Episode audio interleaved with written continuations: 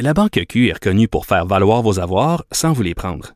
Mais quand vous pensez à votre premier compte bancaire, tu sais, dans le temps à l'école, vous faisiez vos dépôts avec vos scènes dans la petite enveloppe. Hmm, C'était bien beau. Mais avec le temps, à ce compte-là vous a coûté des milliers de dollars en frais, puis vous ne faites pas une scène d'intérêt.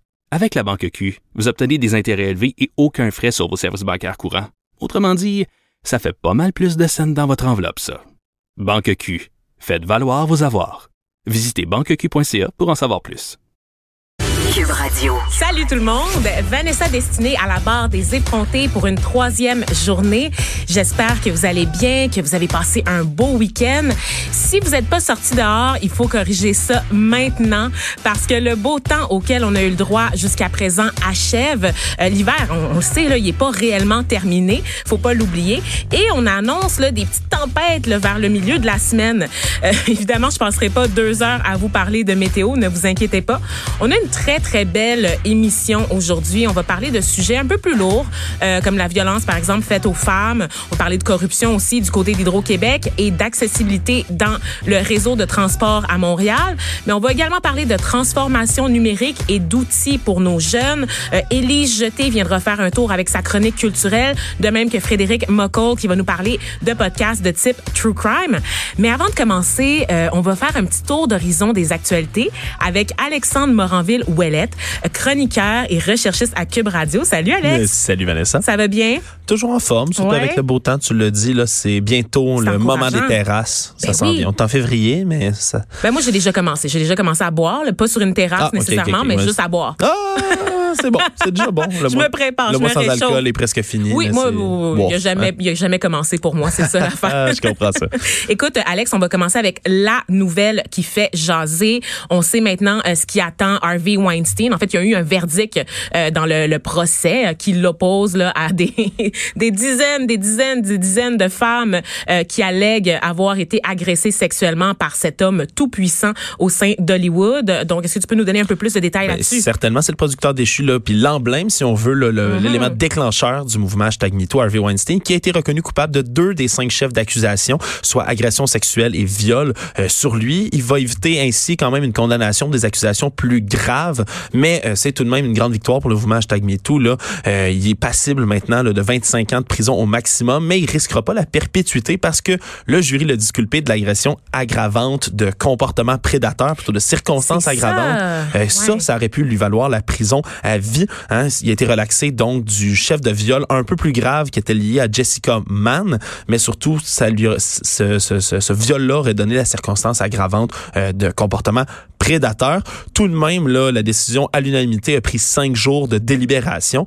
Euh, C'est quand même assez rapide, considérant là, la charge et le poids qui pesait sur les épaules Oui. des- du jury. On le sait, là, il y a eu euh, une impasse, je pense, pendant trois jours. Ils ont été, ça a pris du temps quand même euh, pour qu'ils puissent s'entendre là, sur deux euh, des trois facteurs, quelque chose comme ça. Exactement, puis c'est une décision, c'est une décision qui doit être prise à l'unanimité. Donc c'est les deux chefs, faut le dire, les moins graves des cinq qui ont été retenus.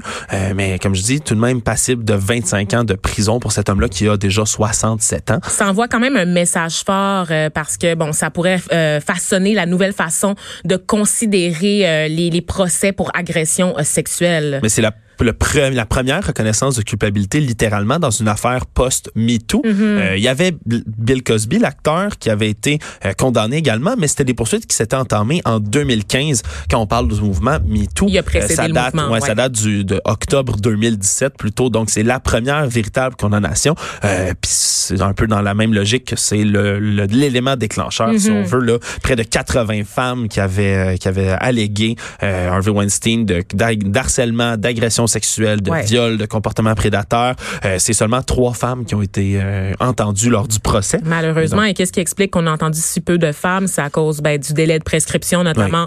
Donc quand les faits c'est c'est trop, ça remonte à trop loin, on ne peut plus entendre de témoignages. Le fait aussi euh, que certaines femmes, ben, il manquait de preuves, ce qui veut pas dire qu'il ne s'est rien passé hein, à la lumière de ce qu'on sait Mais non, aujourd'hui. c'est- c'est c'est un peu dans la même logique si on veut que le procès d'Éric Salvaille. On Voilà. a entendu toutes sortes d'allégations. Il y a beaucoup de gens qui, qui, qui, qui en ont parlé parlé. Il y a des rumeurs, il y avait les histoires dans, les, dans son gym, entre autres. Il y avait toutes sortes d'histoires qui étaient sorties, mais au, Et à même son des procès, gens du milieu, en fait, des gens qui l'ont côtoyé, ont dit, des vedettes, là, ont dit qu'elles ont été témoins de comportements déplacés, parfois même lors de réunions d'équipe. Donc, c'est pas, tu sais, c'est- c'est- il y a eu beaucoup de choses entendues, mais ouais. c'est reste que c'est seulement Donald Duguay donc qui, qui, qui a témoigné Ouais. lors du procès qui s'est tenu la semaine dernière, dont on attend encore là, évidemment la délibération et tout, mais euh, des parallèles à faire ici euh, Eh, avec toute cette histoire. Effectivement, on va continuer avec le chemin de fer, donc un petit, un petit euh, une mise à jour sur ce qui se passe là, au niveau du blocus ferroviaire qui continue de paralyser les lignes un peu partout au pays ou Ouais, ben, ça s'est démantelé? Qu'est-ce qui se passe Ben, avec il y a eu ça? là? certains blocus, entre autres celui de Saint-Lambert, Ouais. près d'ici, qui a été démantelé euh, Voilà. tard que vendredi là, en soirée. Euh, les policiers là, qui ont resserré un étau autour de ce blocus-là, qui ont euh, discuté longuement euh, avec euh, les manifestants qui étaient là, qui ont décidé de partir finalement, euh, sans arrestation, sans violence, sans qu'il soit nécessaire d'usage de force pour Mhm. les tasser de là. Euh, mais c'est pas fini. Là, ce matin, euh, il y a des manifestants qui ont stoppé la circulation une dizaine de minutes près du pont Mercier, euh, des véhicules qui étaient affublés de drapeaux là, aux couleurs des Premières Nations, qui se sont immobilisés dans un des accès qui menait au pont en direction de Montréal. Ensuite, ils ont repris la route en klaxonnant lentement. Euh, il y avait d'autres manifestants qui circulaient à pied près du pont. Maintenant, on dit que ce serait des routes près dans les environs d'Oka qui seraient bloquées, entre autres la route 344. L'hélicoptère TVA, d'ailleurs, est en route pour aller prendre des images euh, de tout ça. C'est le 19e jour de blocus. Ouais, c'est le 19e jour de blocus. C'est d'ailleurs c'est en Ontario euh, qu'il y a eu une intervention ce matin, là, une Mhm. des premières véritables interventions pour mettre fin au blocus. Musclé Euh, ou non? ça a été, il y a eu des arrestations. Euh, il n'y a pas eu l'air d'avoir trop de résistance des protestataires par rapport à leur arre- arrestation, mais il y avait un ultimatum qui avait été lancé hier par la police provinciale de l'Ontario pour inciter les manifestants à lever leurs barricades. Il y avait jusqu'à minuit hier pour le faire, mais ils ont décidé de braver ces interdictions-là parce qu'ils disaient, eux, que les barricades obstruaient pas physiquement les voies.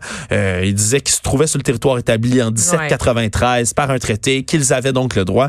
Euh, quoi qu'il en soit, il y a des manifestants qui ont été Donc, menottés mhm. aujourd'hui, puis des dizaines de policiers là, qui, ont, qui ont tassé ce blocage-là qui avait lieu à Belleville, euh, en Ontario. D'accord. Euh, Et dis-moi, du côté du fédéral, est-ce qu'on on a plus de nouvelles là, du côté du gouvernement Trudeau par rapport à une sortie de crise avec les Autochtones? Qu'est-ce qu'on doit surveiller? Toujours encore, le- là. le- évidemment, Justin Trudeau qui a demandé, là, on s'en souviendra, vendredi, c'est à ce que les barricades soient levées. Ouais. Euh, on a parlé d'usage de la force, mais là, il y en a toujours, comme je dis, qui sont en cours. Mm-hmm. Euh, il y en a mais euh, toujours à Kanawake, entre autres, il y a encore des Mohawks qui bloquent les rails là-bas. La ligne du Mont-Saint-Hilaire, par contre, ouais, a pu ça. Mm-hmm. reprendre, elle. La ligne de Candiac ne peut pas, entre autres, en- en- à cause de ce blocage-là, à Kanawake.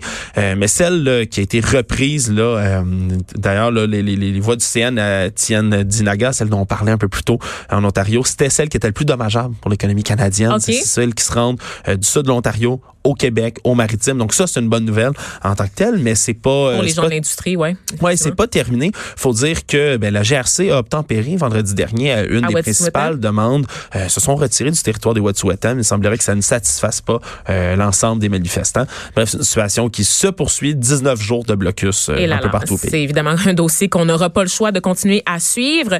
En attendant, il y a autre chose aussi qui retient notre attention, un autre dossier qui est inévitable parce qu'il y a eu un vent de panique au cours de la fin de semaine lorsqu'on a appris qu'une femme avait voyagé, avait utilisé les services de Air Canada pour euh, se déplacer au pays. Une femme qui aurait testé positif pour le coronavirus, Ouais. on a cru comprendre. Ouais, c'est ce que c'est ce qu'on a cru comprendre. Cette nouvelle-là vient s'ajouter à celle aujourd'hui. C'est le directeur général de l'Organisation mondiale de la santé qui a appelé le monde entier à se préparer à une éventuelle pandémie. Donc Eh ben. message un tantinet inquiétant. Euh, Un tantinet, tu dis. Ouais, ben il- lui qualifie en tout cas la situation de très Mais préoccupante. toi, c'est une pandémie. Je veux dire, le Zika, c'était une pandémie, puis euh, il y a pas, y a pas personne là, qui est né là avec un, Oui, oui, mais donc ça réagit cette nouvelle déclaration-là à l'augmentation là, assez euh, soudaine, explosive. C'est des nouveaux cas en Italie, en Corée du Sud et en Iran, entre autres, qui inquiètent. Là. Euh, ça, ça a reculé en Chine. Ça, c'est une bonne nouvelle. Là. Euh, ça, ça fluctue depuis un bout. là. C'est 77 000 personnes, le chef officiel, qui sont infectées. L'OMS qui s'est rendu à Wuhan là, pour une première fois. Ils ont dit que là, ça descend graduellement le nombre de nouveaux cas. Ils ont félicité la Chine de leurs mesures drastiques aussi de quarantaine. Là, euh, on s'entend qu'il n'y a pas grand régime sur la planète qui ont la force euh, et les moyens nécessaires pour mettre en quarantaine des dizaines de Ben, millions de leurs propres citoyens. de mettre des gens dans des centres de détention contre leur gré. Donc, je pense qu'il faut saluer. Il y a une utilité à tout ça, finalement. Ouais, Hein? c'est- écoute, c'est construire des hôpitaux rapidement et tout là, c'est certain que euh, ça peut être une force de certains régimes autoritaires. Oui. Là, on peut le saluer. Je monde- je parle euh, entre autres du, du camp d'internement pour euh, les, Les les Ouïghours. Ouïghours, où est-ce que justement le risque de proca- propagation pardon, de la maladie fait craindre le pire et aux les chiffres autorités. sortiront pas de là. hein? Jamais. On n'aura jamais d'informations sur le nombre de personnes infectées On par le risque- on coronavirus pas éclairé du tout. dans ces cas de dans ces camps de détention là. Oui, mais en, en Italie, là, je parlais de la situation qui a augmenté. Ils ont- il y a déjà cinq morts en Italie. Ça devient le pays le plus touché de l'Europe tout de Ouais. même. Ils ont mis un cordon sanitaire autour d'une dizaine de villes dans le nord de l'Italie pour éviter que ça se rende dans le reste du continent. Ben là, oui, le- J'ai une amie le qui haut est de à la- Venise là, Ah oui? pour le, le carnaval de Venise qui a, qui a lieu en ce moment. Et évidemment, ça attire énormément de touristes, n'est-ce pas? Eh bien, les festivités ont été interrompues parce Oh. que ça fait beaucoup de personnes étrangères dans un même lieu. Il y a des risques. On, a- on sent un peu un vent de panique. Puis je pense qu'ils ne veulent lésiner sur aucun moyen. Ouais, Donc, mais il y a- effectivement, il y a, euh, quatre jours, il y avait six cas. Il y avait six cas déclarés en Ouais. Italie, puis en quatre jours, c'est passé à 219 cas. Donc, c'est inquiétant. Euh, du côté de l'Iran aussi, là, il y a eu il y a 12 personnes qui sont mortes, mais c'est que seulement 64 condamnations. En Chine, on parle, dans l'ensemble de la Chine, d'un- Condamnation? d'un- euh, condamnation, plutôt euh, contamination, Oui, pardonnez-moi. Euh, en Chine, on parle d'un taux de mortalité qui est de 0,7% globalement, entre 2 et 4 à Wuhan. là. Oui, Donc, parce que seul- c'est ce qu'on oublie. Tu peux être contaminé, mais si tu vas pas nécessairement mourir si t'es contaminé. le taux de gens qui meurent est assez Ben faible. oui. Mais en Iran, je dis c'est 64 cas. Il y a eu 12 décès déjà. C'est ouais. un taux de mortalité de presque 1 sur 5. Mais- Donc, c'est ce qui inquiète beaucoup en Iran. Est-ce qu'on parle euh, de cas plus virulents, d'une mutation? Euh, c'est pas confirmé simplement d'un manque de mesures sanitaires mises de l'avant parce qu'on a cru que la menace ne nous atteindrait pas. Euh, Également donc possible. ils ont, ouais, voilà, c'est ça, pas réagi nécessairement aussi rapidement. Et là, euh, Alex, on se fait plaisir, toi et moi. On est, pour ceux qui suivent les têtes enflées. Toi et moi, on est deux nerds, hein? Puis on aime ça parler d'affaires nerds ensemble. Et on n'a pas eu la chance jusqu'à présent parce que l'actualité, mon Dieu, euh, nous tenait très, Ouais, très occupés. Mais ça veut pas dire que euh, ce dont on va vous parler en ce moment n'a pas de lien avec l'actualité. C'est juste que on va ailleurs. On va ailleurs. Oui, puis pour nos plus fidèles auditeurs, moi je fais une chronique avec, euh, dans l'émission de Richard Martineau Oui. tous les jeudis matins sur les théories du complot. C'est mon dada dans la vie, là, ça me fascine. Et là, un homme que je connaissais bien pour l'avoir suivi sur toutes sortes de plateformes, de Mad. Mike, Michael Hughes, 64 ans, cascadeur de profession, qui est décédé en fin de semaine. Une euh, véritable tragédie, j'ose le dire. Euh, Je veux pas rire, mais c'est parce que c'est tellement la, la mission. Reviens, euh, est-ce que tu peux nous expliquer Ben, quel plan avait cet homme-là? Ouais. Cascadeur de profession, mais également astronaute amateur, hein, cet Américain-là, qui a construit dans son jardin une fusée propulsée à la vapeur dans son, avec, son- avec un de ses amis. Une Euh, fusée lui- faite maison. Ouais, ben lui, on, vous l'avez sûrement déjà vu là, parce qu'en mars dernier, il avait fait un essai qui avait été super remarqué. C'était construit une autre fusée. Il était monté jusqu'à 570 mètres d'altitude. Vous vous dites probablement, ben wow, c'est fabuleux, c'est fantastique, une fusée maison. Quel astronaute euh, ne faites génial. pas ça à la maison. Je veux juste le préciser quand même. ne, Tout ne d'un le faites que- pas, ne le Hein? faites pas, Ouais. mais reste que, c'est le motif. Cette fusée, c'est le motif qui Ben, le pourquoi de la chose. Il voulait monter à 1500 mètres d'altitude pour prouver que la Terre n'est pas ronde, mais bien faite, dans ses propres mots, en forme de frisbee. J'ai déjà parlé Ah, longuement de la Terre plate. Je suis dans plusieurs groupes Facebook de, À de des fins de flat recherche. earthistes, à des fins de recherche, bien évidemment. Je n'y crois pas, rassurez-vous, chers auditrices, auditeurs. Mais euh, ce sont des personnes assez euh, phénoménales. J'ai déjà entre- entretenu une petite correspondance avec un Néerlandais euh, qui se disait géographe amateur, puis qui me, m'écrivait en caps lock. euh, Géographe en- amateur. Qu'est-ce que ça veut dire? Moi aussi, je suis une géographe amatrice. Voyons, qu'est-ce Ben que ça veut dire? Ah, mais lui, c'est qu'il a la vérité, puis toi, tu ne crois pas. Non, mais Terre est ronde. n'importe qui peut juste se proclamer géographe. Ah oui, mais- n'importe quel métier, mais ajouter amateur En après. anglais, sur ces, les forums que je fréquente, euh, il, appelle, il t'appellerait une globe tard. Comme Parce que je crois que la ouais, Terre tu est ronde. la, la Terre est en forme de globe. c'est totalement stupide? Euh, écoute, il y a tellement de choses fabuleuses à dire au sujet de cette fameuse théorie du complot de la Terre plate. Et Mais quoi là, qu'il en soit, malheureusement, euh, on n'aura jamais le fin mot de l'histoire, semble-t-il. Ben, le doute persiste. Ben, sa fusée qui avait coûté 18 000 dollars américains à construire en tout euh, s'est envolée dans les airs et finalement là euh, Et se serait écrasée et malheureusement As-tu euh, vu la vidéo? Oui, je l'ai Ah, vu c'est rapidement. une tristesse, hein. C'est Ouais, c'est pas, c'est le fun à regarder, honnêtement. Là, Non, non. C'est, Puis, euh, puis on souhaite rit, on souhaite ça à personne, c'est certain. c'est C'est c'est rigolo, mais dommage que cet homme-là soit, soit mort dans ce genre de circonstances-là. C'est Euh, filmé, c'est euh, entouré de c'est gens aussi qui voulaient l'encourager. Ouais. Euh, moi, j'ai ouï dire, ben il y a beaucoup de théories du complot par rapport à ça. J'ai ouï dire entre autres que il avait fait ça pour un stunt, que lui-même ne croyait pas nécessairement Ouais, que la Terre était plate. Ben, lui, c'est un cascadeur de profession à la base. C'est sûr qu'il peut avoir d'autres motifs. D'ailleurs, il y avait eu un record Guinness en 2002. Hein, il avait établi le record du plus long saut en limousine, 31 mètres Qu'est-ce qu'un saut Avec en limousine? Eh, Le plus long saut au monde en limousine. Tu sais bien que le, le livre des records Guinness, c'est truffé de... Qu'est-ce que la limousine fait? Comment tu sautes? Un jump. Un saut. Un saut. Regarde, on va faire du franglais de milléniaux. euh, OK. juste la traduction. non, mais un, un gros, un gros saut à ski, là. Ce euh, monsieur-là avait beaucoup trop de temps.